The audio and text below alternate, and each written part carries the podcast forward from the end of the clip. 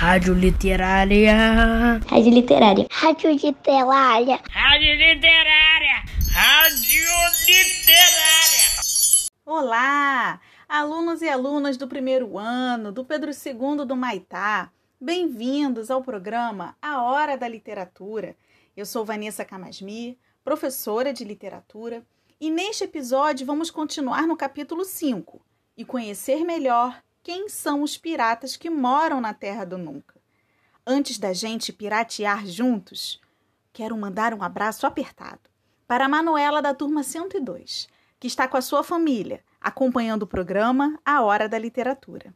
Quem mais está nos ouvindo? Nos escrevam, me mandem uma mensagem escrita, um áudio, uma ilustração, uma foto pelo Moral da Turma, pelo Padlet ou pelo e-mail projetomemórias2020@gmail.com.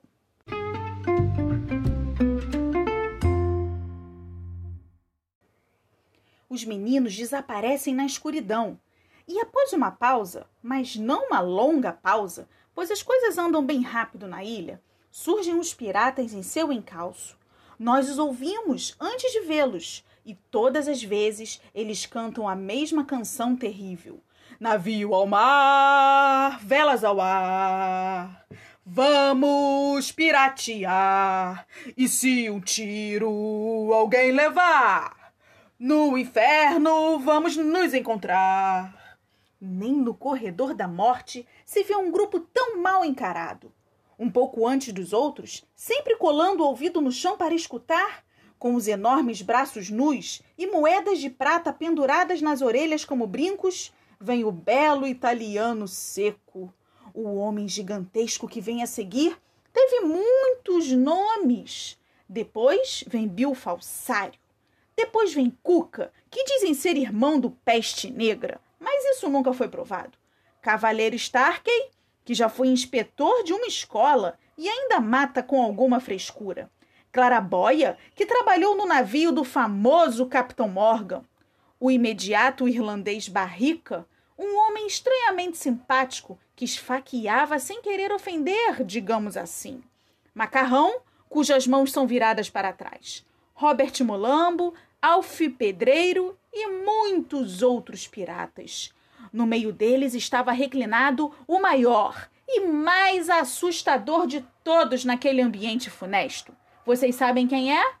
James Gancho, ou como ele próprio se assinava, Jazz Gancho, que diziam ser o único homem que botava medo no grande pirata Long John Silver. Gancho estava deitado à vontade numa carruagem tosca, puxada e empurrada por seus homens, e no lugar da mão direita ele tinha, sabem o quê? O gancho de ferro, com o qual estava sempre o incentivando a andar mais depressa. Eles eram tratados como cães por este homem terrível e o obedeciam como cães. O capitão Gancho era moreno e cadavérico, e seu cabelo era cheio de cachos que, a uma certa distância, pareciam velas negras e davam um ar ameaçador ao seu belo rosto. Seus olhos eram azuis como miosotes e tinham uma expressão de profunda melancolia, a não ser quando ele estava enfiando o gancho em alguém, pois aí manchas vermelhas apareciam neles e os deixavam horrivelmente incandescentes. Vocês já imaginaram um pirata também ser um contador de histórias? Pois é, Gancho ainda se portava um pouco como um fidalgo e até estraçalhava seus inimigos com ares de grandeza.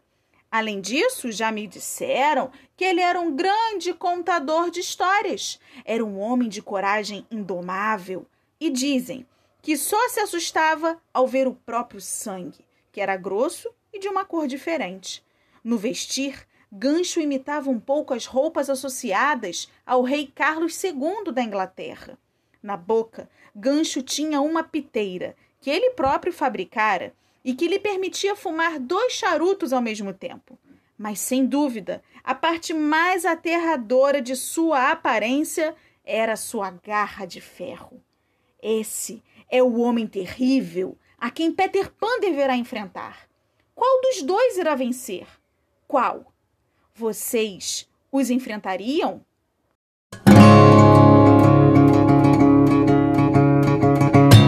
Na trilha dos piratas, se esgueirando em completo silêncio pela estrada, a caminho da batalha, que não é visível para os olhos inexperientes, surgem os peles vermelhas, todos de olhos bem abertos. Eles carregam machadinhas e facas, e seus corpos nus brilham, cobertos de pintura e óleo. Trazem fileiras de escalpos penduradas em volta de si. Escalpos não só de piratas, mas de meninos também, pois essa é a temível tribo dos picanines. Na vanguarda de gatinhas vem a pequena grande pantera, um bravo que já arrancou tantos escalpos que nesse momento eles dificultam um pouco seus movimentos. Na retaguarda, que é o lugar mais perigoso, está a princesa Tigrinha, empertigada e orgulhosa. Vê-se logo que ela é uma princesa. Tigrinha, com sua pele morena, é a mais linda de Ana Caçadora e a mais bela da tribo dos picanines. Vaidosa, sabe ser fria ou doce quando quer. Todos os bravos da tribo gostariam de se casar com essa menina teimosa, mas ela foge do altar com uma machadinha. Observe como os índios pisam nos galhos caídos no chão sem fazer o menor barulho. O único ruído que se ouve é a respiração um pouco pesada deles. A verdade é que estão todos meio gordos agora, depois de se empanturrar no banquete, mas vão acabar perdendo esse peso extra. No momento, no entanto, essa é a maior ameaça à sua segurança.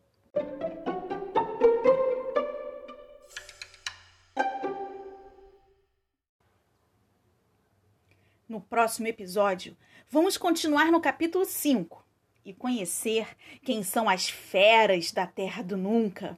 Sintonizem na nossa rádio literária. As feras estão com fome esta noite. E tem um crocodilo gigante que está procurando por alguém. Quem? Quem será? Escutem no programa A Hora da Literatura.